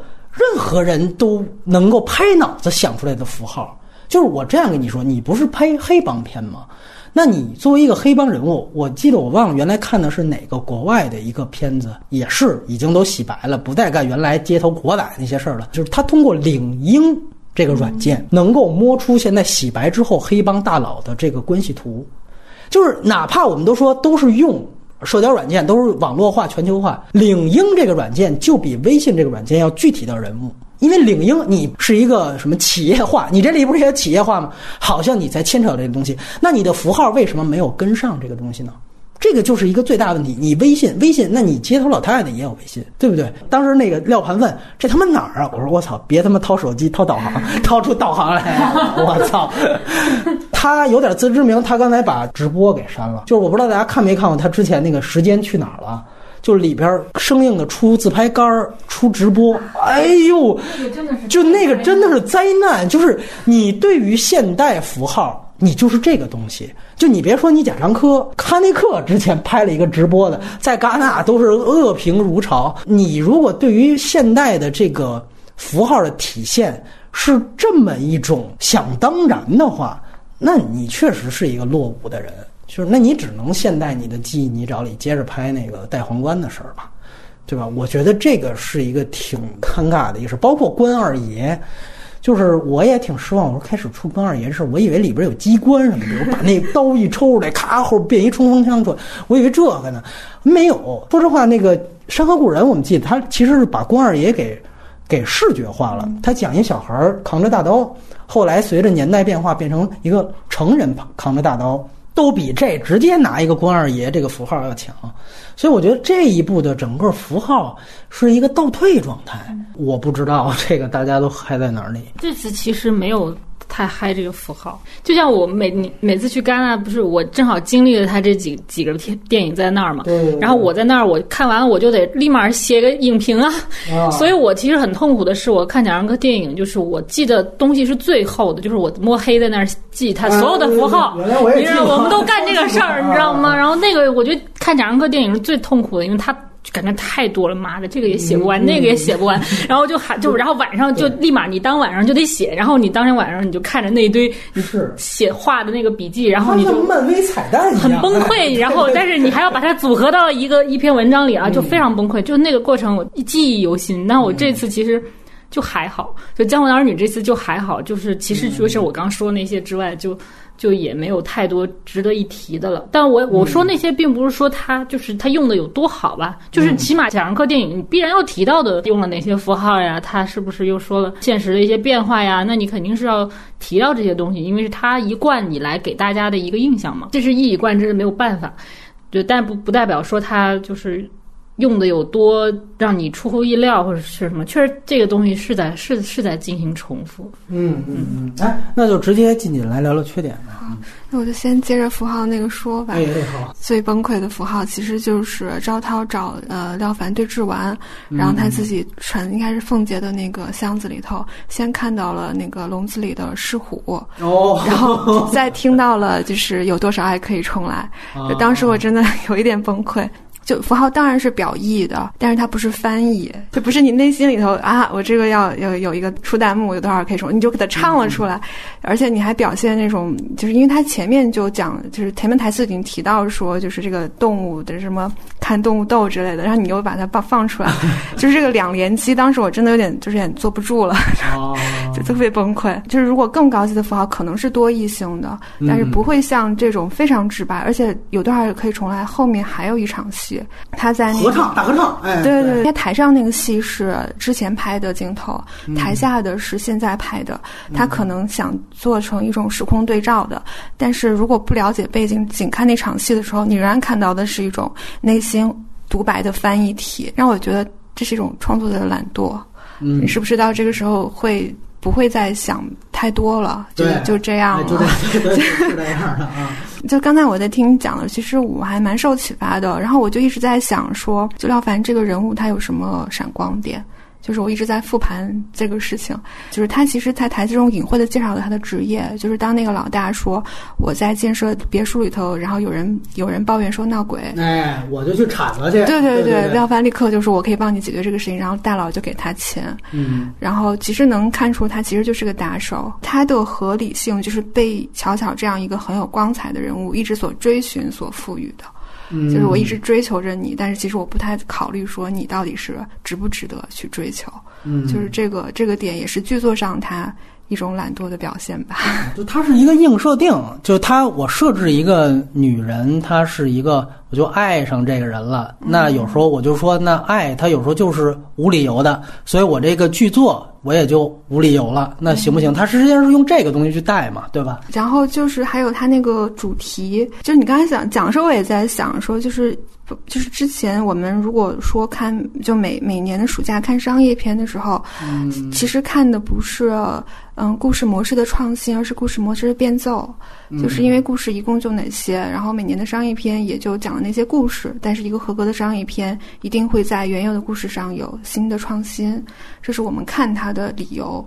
然后贾导的电影就是，就你现在能看的，就是近乎是主题的变奏，就是它东西是太一致了。就是我也不知道这是属于一种创作力的衰退呢，还是属于它。一种有意识的这种自我的塑造呢？就还有，我想讲一下，就是他其实请了很多演员和导演来客串。就在我看来，这并不是一个特别好的加分项。就首先，他们演技其实是有高有低的。然后，甚至其实张译大家是笑场的啊，对对对，对，喜剧式拍法，对 对，大家会形容一种就是找谁谁是谁，然后对他这个角色的印象，其实带入对演员的既有的印象，是叠加上去。嗯，但是如果你要把这个电影放在一个对，就是完全不是华语语境的一个受众的区域内，别人是看不出来的。哎，我相信这点。就是为什么你要选择他去演？就是就是因为贾导后来出了一封信嘛，就好像回张一白的信里他还说到说，张一白跟他说，廖凡和赵涛演的是儿女，我们这些人演的是江湖。嗯，那是因为我们知道你是谁啊。嗯，那如果放在一个比如说泰国，就大家都不知道你是谁。戛纳。对。就是谁知道你你这些人代表江湖呢？大家看出来就是一群演技不怎么好的的电视演员而已。就是如果你把这个作品看成一个非常严肃的表达的，并且尽量让它符合你所想展示的那种从内容到形式的那种精准的程度上去选择的一种行为。嗯，这是我自己的看法。就还有一点，好像就是我们之前也聊过，说你的观点是说走位嘛，就演员表演的走位。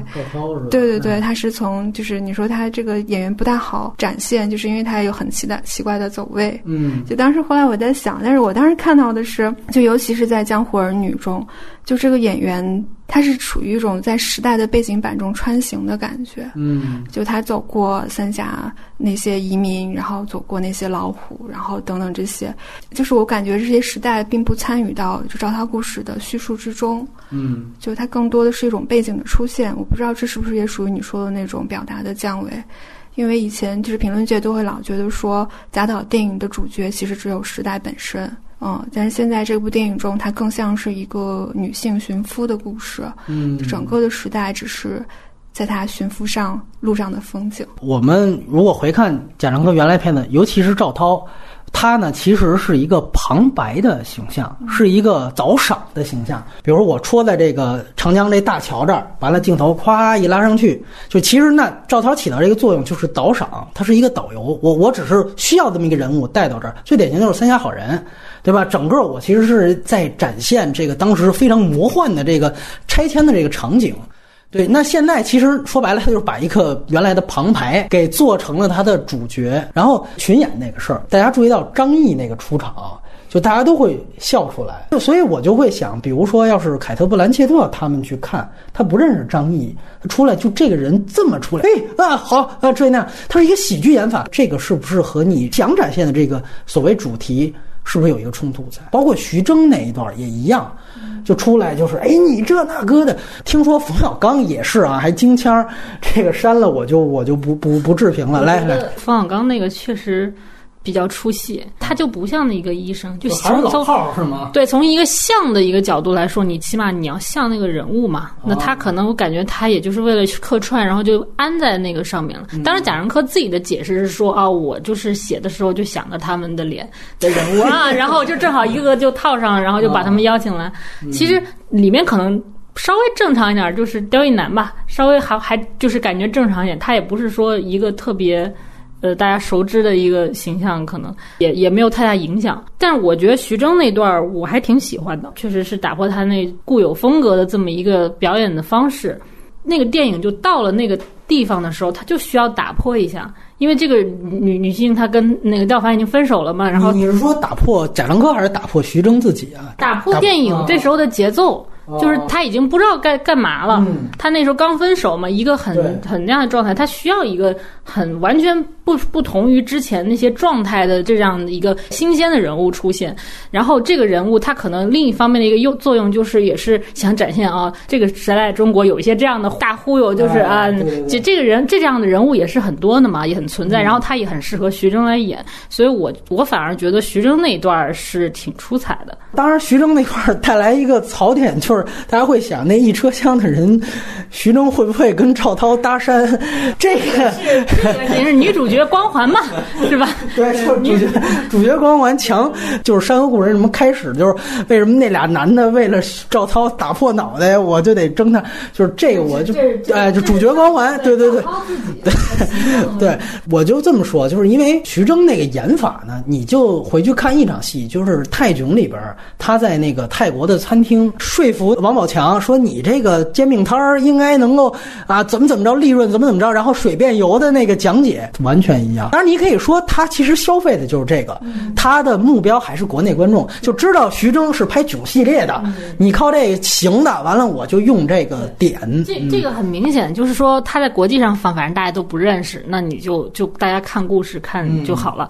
但是你回来之后，它变成一个商业元素了，这么多的人客串，也也放在海报上，也也比较。”比较牛，比较漂亮。对，这这个你就，所以我刚刚也讲，就是它就是一个商业片方向，它在转，但是它你说它要一下子全转成一个特别呃规整的一个类型片，它也做不到。更多的可能就是加入这些元素来提提升它的那个所谓的商业价值。我认同他徐峥这段表意，我刚才说的都不是表意问题，就你你提到的他当时那个状态，的出现这么一个人，而且他要的那效果，其实就是徐峥说的那一套大忽悠，其实在他这儿都是真的。嗯，就是他说你见过飞艇，我其实真见过。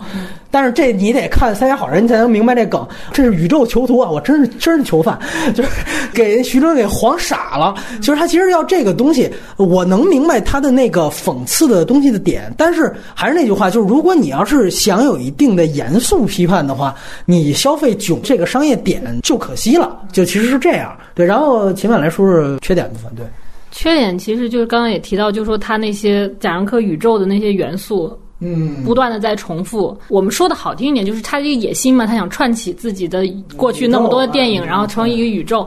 其实这是我我觉得，其实是这真的是一个电影节逻辑。我我每年去就包就刚去的前面几年，我们都干过一件事情，就是我们去把欧美的记者全采访了一遍，就问你们，对对，你对 对你也干过，就是那个对中国导演是什么印象？是是有哪些人你是那个知道？其实贾樟柯提及率是挺高的，就是他 确实是一个就是电。电影节上面，然后欧美记者已经对他的风格非常熟悉，没错。因为包括我们去看西方的电影，西方的人看东方电影都有，其实有一种心理，就是说，哎，这个东西我虽然跟他有那个文化隔阂，但是我能看懂他这个，其实他在讲什么，其实他在用过什么元素，哎，这个是我熟悉，我过去看过他的电影，然后他的元素都，这个东西对我是有兴奋度的。所以他们其实这个东西就是聪明也好，他的鸡贼也好的地方，这个东西对人家有刺激，他会用，就是一直在用。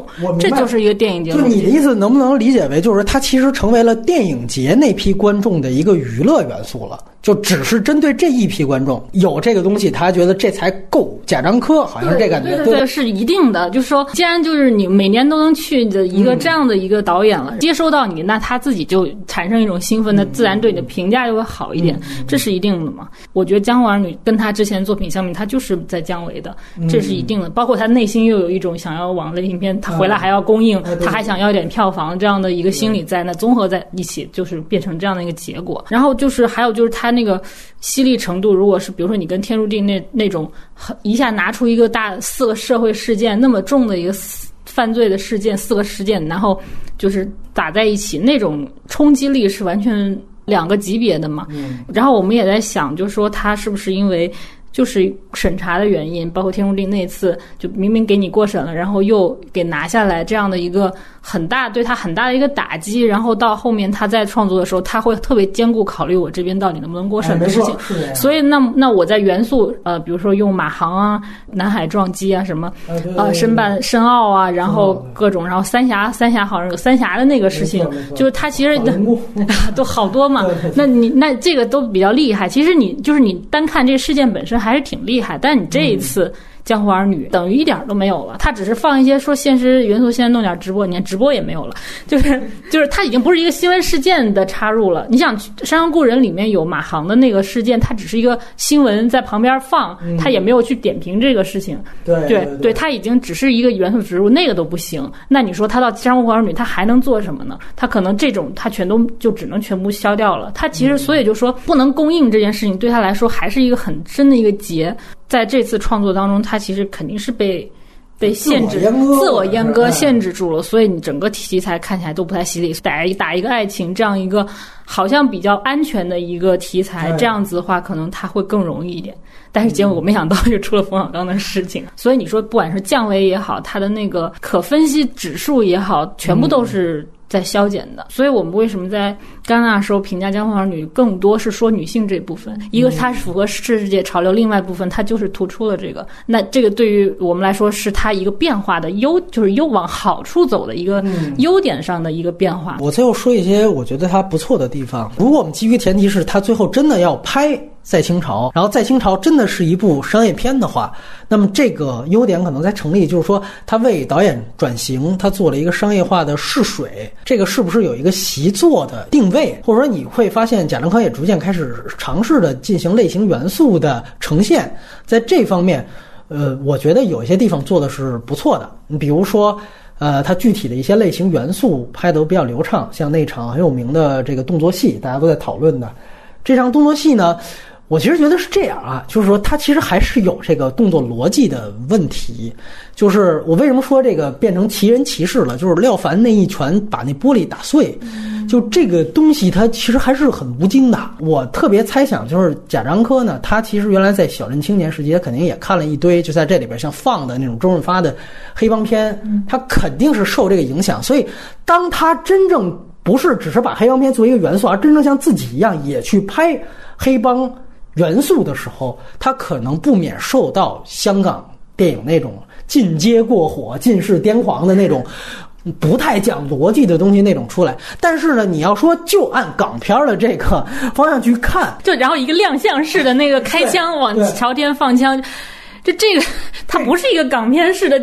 镜头吧，不是一个他们那个表现的那个。你知道这是哪个镜头吗？这是胡金铨的镜头。是，她是侠女，她还是对，还是侠女那个套。就是其实包括看那个时间都是哪儿的那个那一段，它前面不是还有一段那个就是好像影视城里的武打戏吗？对对对。其实我当时看那个时候，我操，我说想啊，那是不是在清朝就拍成这个风格的？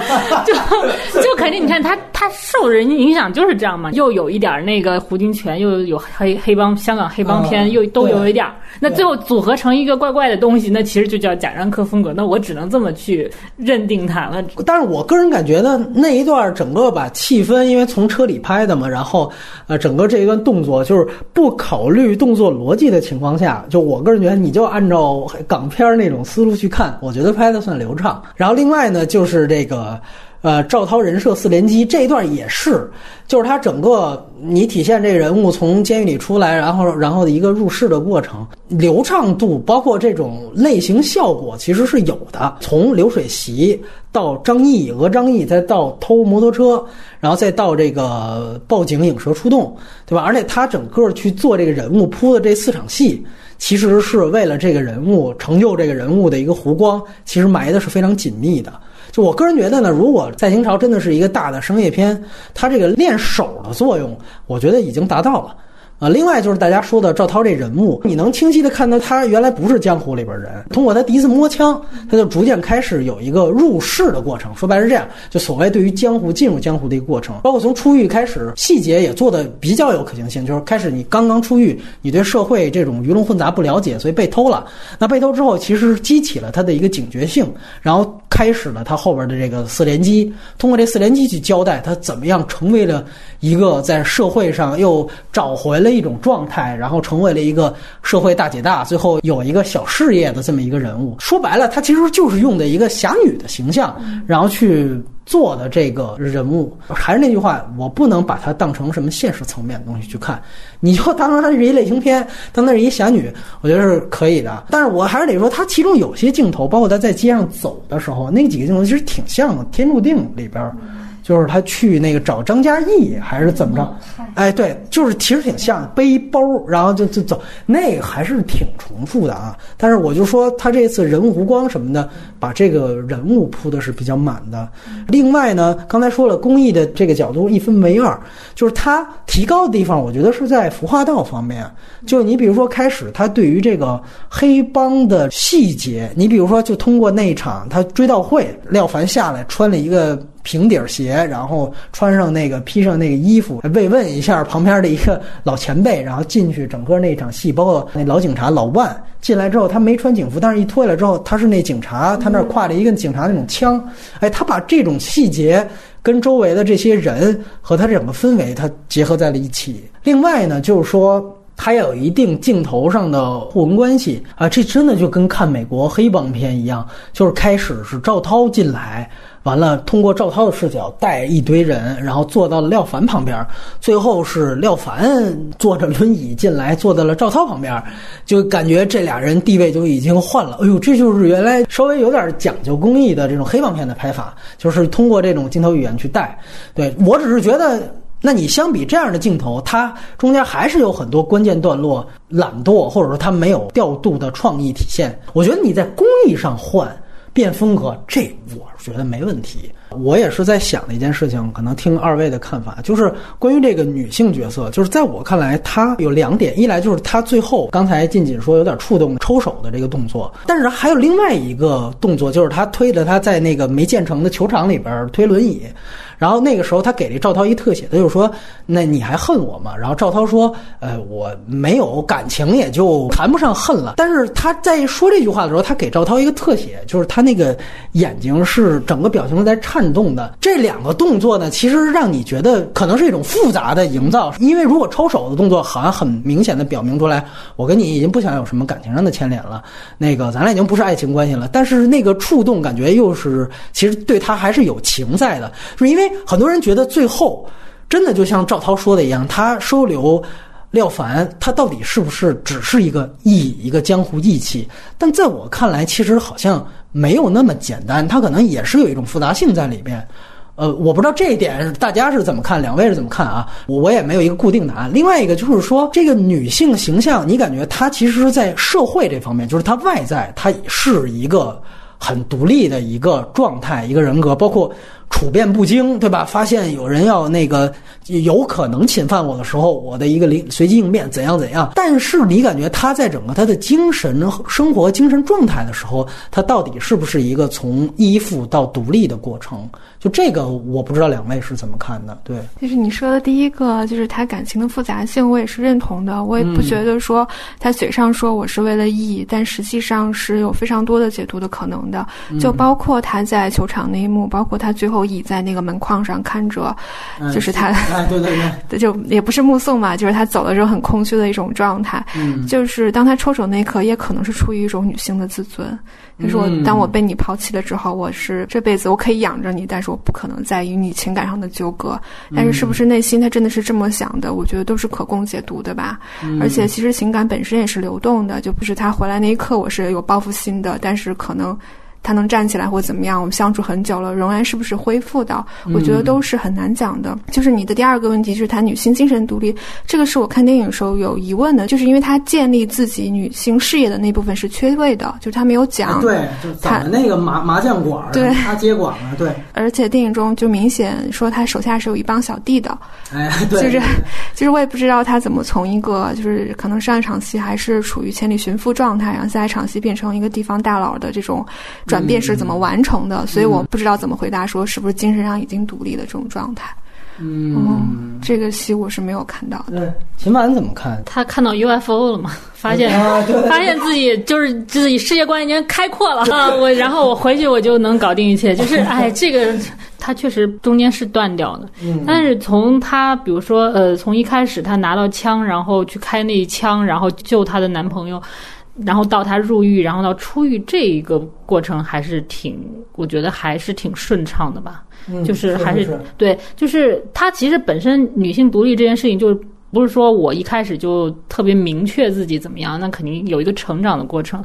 就是当他遇到了一个深遭大劫吧，相当于入了狱这样的，那肯定是有一个暴击在那里，那他一定会有一个很。大的一个转变，你像他在一个监狱生活，他要遇到那么更多那种形形色色的人人呢，他有些生存技能不一定说他在监狱里面就学不到，的可能其实在这个其实是社会对，其实就很有影响的。那所以他出来之后遇到了各种问题，然后他都去把它解决了，一一个个解一部分他是。这个过程是挺好看的，一部分他也还是我觉得还是顺畅的，只是说到了那个，就是他发现这个廖凡真正是其实已经抛弃了他，然后跟别人在一起了之后，那他可能需要做一个感情的了断。那这他这个了断的过程也是女性应该挺能理解的，就是说我不管是出于自尊还是出于说我跟你这个关系的一个不能不明不白的分手，就是要说你亲自来跟我说，然后这个就是他个性的一面嘛。其实女性观众非常喜欢这样的一个东西，然后再然后再。在决绝的分开，然后当然他分开之后，他不可能就是完全立刻就拔出来了，不可能。这女性的情感，她就是绵绵延的很长。那可能在那个时候，他就需要遇到，比如说遇到一个徐峥这样的一个人物，然后冲击一下他，然后说，哎，要不是不是我轻易就可以跟另外一个男人走了？之后他又遇到了这个，就是之后就是包括在那个西部特别大的一个环境之下，他突然可能又。想通了，或者说就是啊，就是这啊，灵光乍现，然后我就看到 UFO 之后，我的这个世界观是这个才可能才是一个真正的他从想从这个原来那种很小的一个情感关系中拔出来的这么一个点吧。那么到了后面，因为他本身就已经有生活技能和那个就是在前面已经体现过了嘛，他已经可以做做一些做到那些事情，所以他可能慢慢的他又把自己的这个事业给开起来啊，什么收一堆小弟啊，我觉得这个。其实他不是说一开始没有，他做大嫂的时候，他不是一点这种腔调都没有的，他也还是有能力的嘛。只是说他在呃出狱之后那段时间，看起来他好像很很很无依靠，然后呢，但是他就内在的性格来说和他的能力来说，他还是。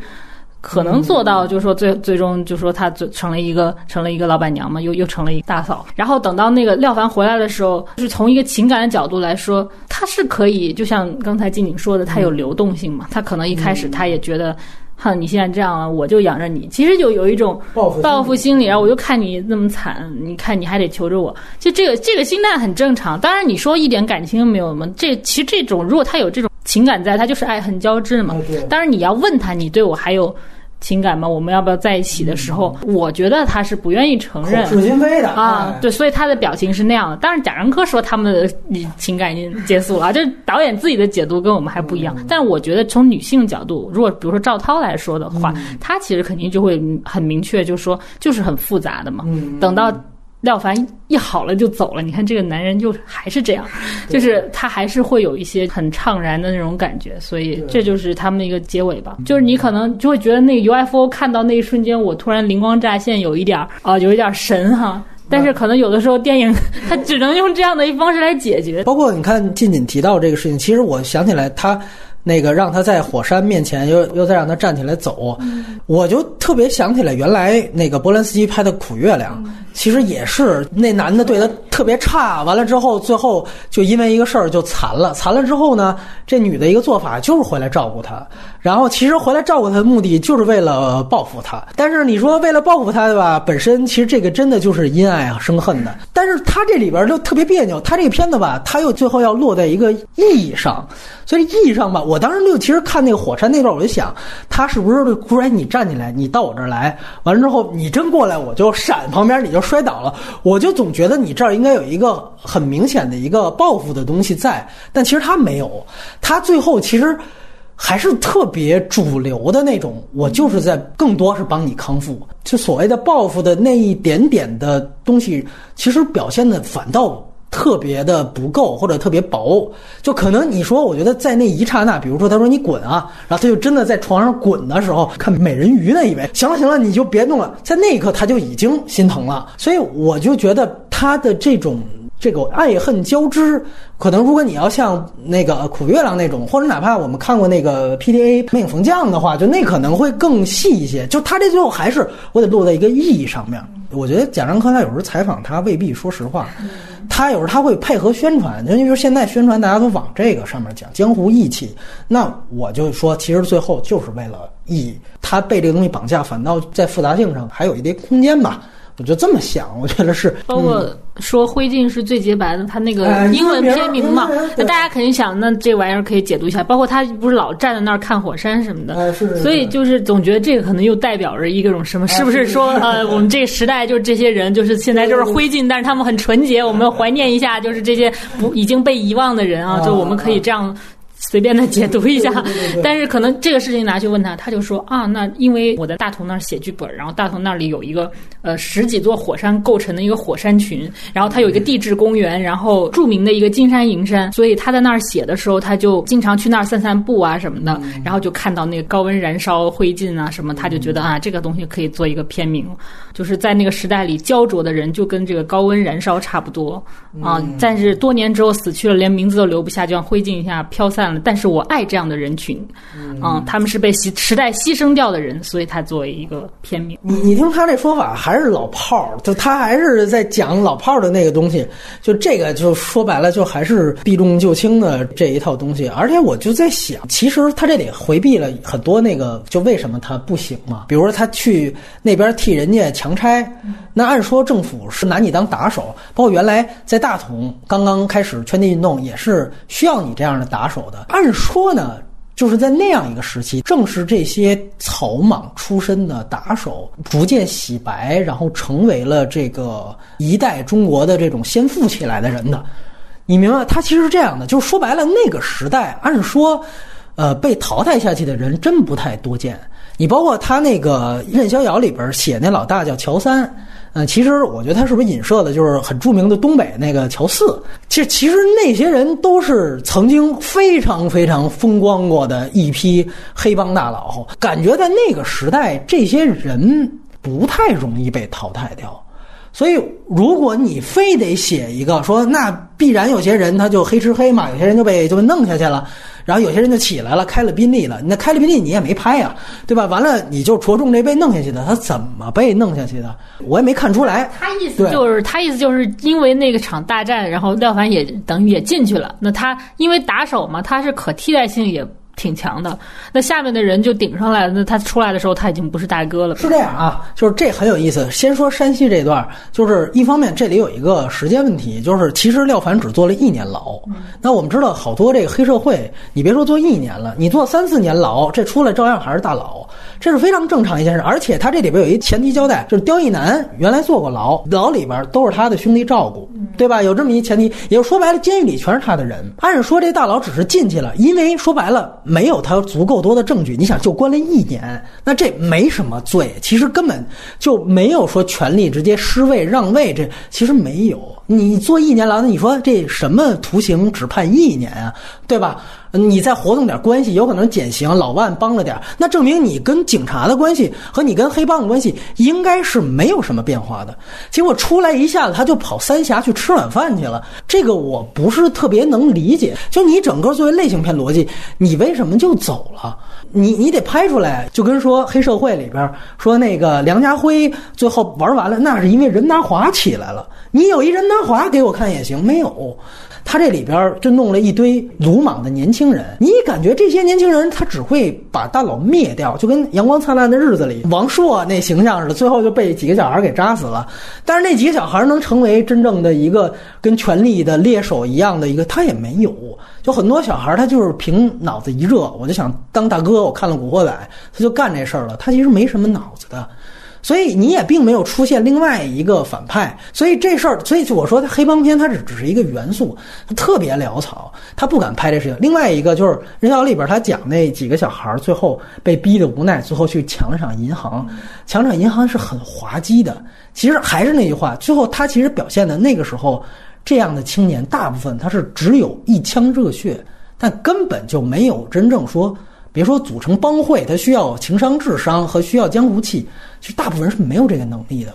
所以你在这里边等于好家伙，坐了一年牢出来，马仔都开宾利了，你这只是一个结果交代。还是我刚才那句话，他从山河故人开始就是偷懒儿，我没有过程。那你说白了，你要想拍这过程，印证这合理性，挺复杂的。你得再拍一教父一出来，你才能把这东西讲清楚。二来呢，就是三峡这段一样。那按说三峡当时移民工程这个需要打人的地方是挺多的，对吧？这脏事儿是不少的。那我不知道最后为什么你就被排挤出去了。当时其实有很多一批那个，呃，我记得原来刘汉吧，就是后来被毙了的那个四川的那个，他应该就是跟这个工程是有很大关系嘛。就是其实这些人那都是在很后边，那都是我们都知道，那是有政治风波出来之后，刘汉才倒了。结果你就是为了硬把这个人塑造成一个老炮儿形象，就是现在他被时代抛弃了。那他为什么被抛弃？你在剧情里边得有一个东西。你说的这一些，就是他不不去作为的这些东西，恰巧是比如说外国人是不会再在乎的。中国有一些事情我们知道，所以就是你你知道，你会你从这个来分析，你对照他，你就觉得他不对，但是。对于就国国外观众来说，他看不到这么深的，他其实看到这个东西逻辑是没有问题的。就我觉得有有没有这种可能性嘛？就他好像好多电影。都有这个问题啊，没错没错。因为说白了，原来啊，你不是一个叙事片，那大家就不在乎呗。就因为而你你时代感足够强，你现在你既然就是都转主流了，你就黑帮片元素上，那我想想，我觉得也正常，对吧？尤其我觉得这可能普通观众才会想，有人会觉得我操，就坐一年牢这出来怎么就就那样了？而包括我估计还会有人纠结这事儿，他磕了那么多下那皇冠。就是这就出来这么一点事儿都没有，我也挺惊呆的，对吧？你看《边境杀手二》最后那个德托罗被打穿腮帮子出来，好歹还有有个疤呢。因为贾这就是贾樟柯一个毛病，他之前他想做那个任逍遥那种撕扯，他原来每一个他的片子不都有这种同一个动作重复 n 次打赵涛的脸？对对，天注定就老子就是有钱，对吧？他每一个都重复这个，可是大哥，你这个是一个血腥动作，你重复这么多下，这人按说就应该死了吧？或者，但是说白了，你以后要拍商业片，我觉得大家会揪着这些事情，这叫动作逻辑问题啊！你就不能再像原来一样，我磕十几下，你看到赵涛那反应，心在那儿看，完了再想。我要不要掏？就是赵涛这人物确实这戏加的挺足的，那那枪才掏出来。其实还是刚才你讲的时候，我突然想到的，就是我们都会觉得这个电影仍然是符号的堆砌，但它其实有一个符号是逐渐消失的，嗯，就是电视新闻，因为就是电视新闻一直是那个贾樟柯。第一部电影中的一个时代感的集中的体现嘛，就是印象中像《任逍遥》里面会讲说北京申奥以及那个爆炸案以及等等这些，它其实是有非常明显的时代感，并且其实跟青年们无所事事的生活形成非常强烈的对比。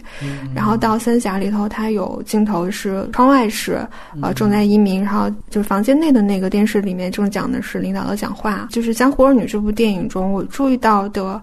好像就是到结尾的时候，它有一个那个中国之声什么的，哎，对，它是报一月一号，哎，对，他只是告诉你说现在时间到了，是的，一八年一月一号，就是整个新闻贴片从他的电影中就消失了，就是不知道这是基于上映的一种考虑，还是说他是更想强调说这本来就是一个爱情故事。嗯，我倒不觉得会因为他没有新闻片段而。呃，反感他，或者而觉得他是缺点，我倒觉得你用任何的符号，或者用你其他符号代替都行。但就是你包括那，咱们说，其实它这里边刚才我提到它包钱的那报纸，那它其实也算一种新闻吧。呃，当然这个也是我同意，他跟后边中国之声一样，他主要告诉你时间。我在我这儿是无关紧要的，但问题是你最后的内核是什么？我不是因为有他有符号喜欢的贾樟柯，我也不是因为他体现了时代的变化体，我是因为他原来真正是在给沉默的大多数人代言。因为中国原来第五代都是宏大叙事，太缺少这种个体。他的有的个体也是程蝶衣这样的，就他更多是一种还是我们文艺工作者或者是我们知识分子，对吧？你像后来来的那个商业文学，大多数知识分子。哎，文革怎么批斗我了？很少有真正触及到真正的社会，大多数就是小镇青年。这个是当年贾樟柯给我们眼前一亮的东西。我特别难过，就是你看这里边他用了一个挺高明的，其实是叙事技巧，叫赵涛找他爸去。前面有广播，那广播是很荒谬的，在说你那厂长，你的就是走资派什么这那，用的一些都是计划经济的术语。完了，赵涛走到那广播室，先拿起汾酒，拿起汾酒的时候，所有观众都笑场。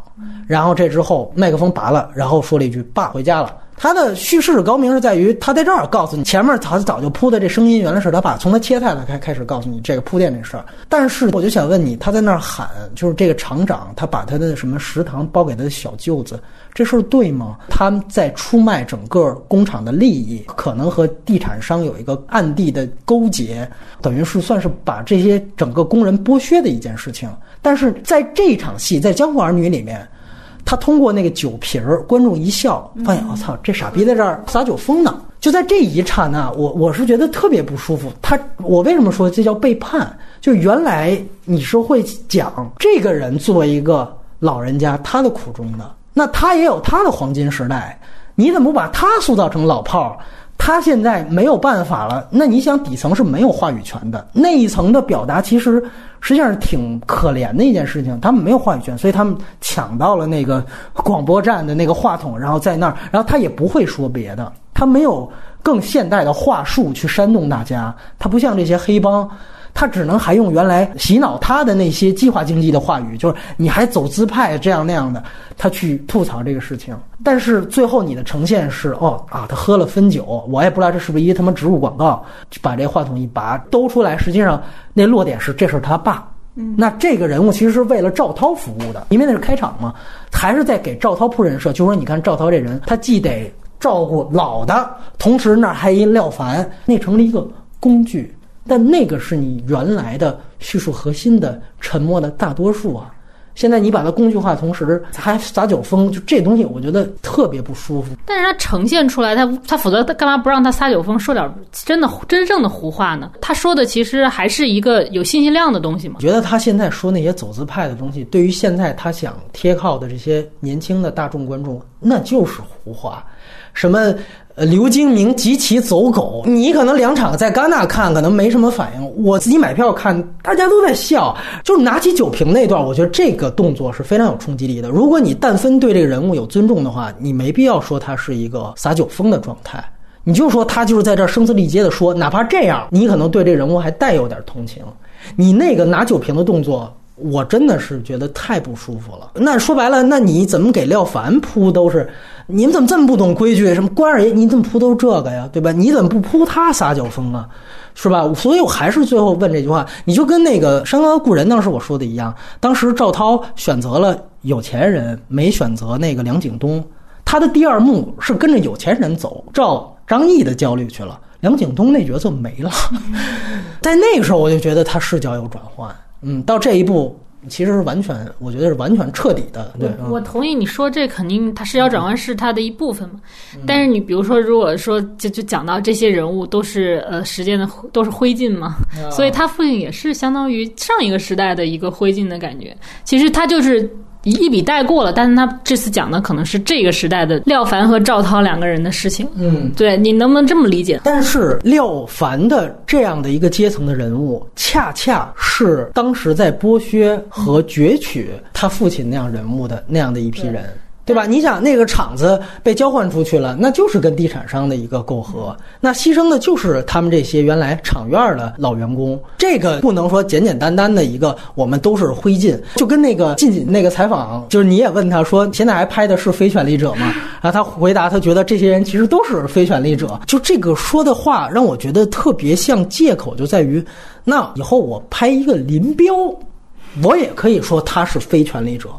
因为这毛主席才是真正大权在握的人，那他的那个遭遇和那个死在加边沟的那些死灵魂，那能是一回事吗？咱不能说最后讲社会讲着讲着上升到哲学，就来一个说大家都是灰烬。我还是那句话，当他已经失去了他真正的社会批判的靶心的时候，他的电影有的时候就呈现了一种鸡汤的感觉，什么灰烬呐，陪你走一段路，时间都去哪儿了？就是就是就是韩寒了，就就那一段戏，观察我也特别复杂。当那个父亲一直在控诉的时候，我是觉得这个人物写的非常好的，因为他用的语言是统治者的语言。对对，就你联系到就是最近就是。就是深圳那边出的事情的话，你看到他们发发发出来的那种公开信，全部是统治者的语言。就是这个人物，我就觉得这个是很好的。包括话筒给拿，就是拔掉的话，你也能感觉就是明显的一个失语的状态。嗯。但直到他拿出那瓶酒的时候，其实我心里就很难过了。就是如果如果一个特别有人道关怀，或者是你特别能体怀他们这种苦难的导演，可能这一笔就不会这样写了。是这样，是这样，而且感觉后来呢，他去打牌去了。他就是说，我去打牌，完了赵涛还得给他钱，所以典型他变成了一个就是扑赵涛上有老，就老头反倒成为一个我得让这样的一个我这大女主哄着，就跟说现在哄那老头开心一样。但是其实他们背后的语境是不一样的。好，接下来呢，这个外延环节，我觉得那我们聊一点这个正面正能量的。大家都来谈一谈贾樟柯的作品那么多，我们不可能从头到尾捋到尾。但是呢，大家觉得最好。